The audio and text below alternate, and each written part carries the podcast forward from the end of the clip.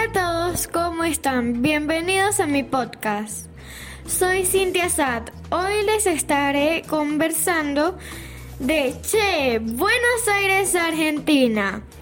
Así que desde ya comencemos. Lo primero a visitar será el Teatro Colón. Es la librería más importante del mundo. Es considerada el templo de los amantes de la lectura. No podemos dejar de visitar la Casa Rosada. Ese peculiar color rosa pastel pertenece a la sede del gobierno nacional.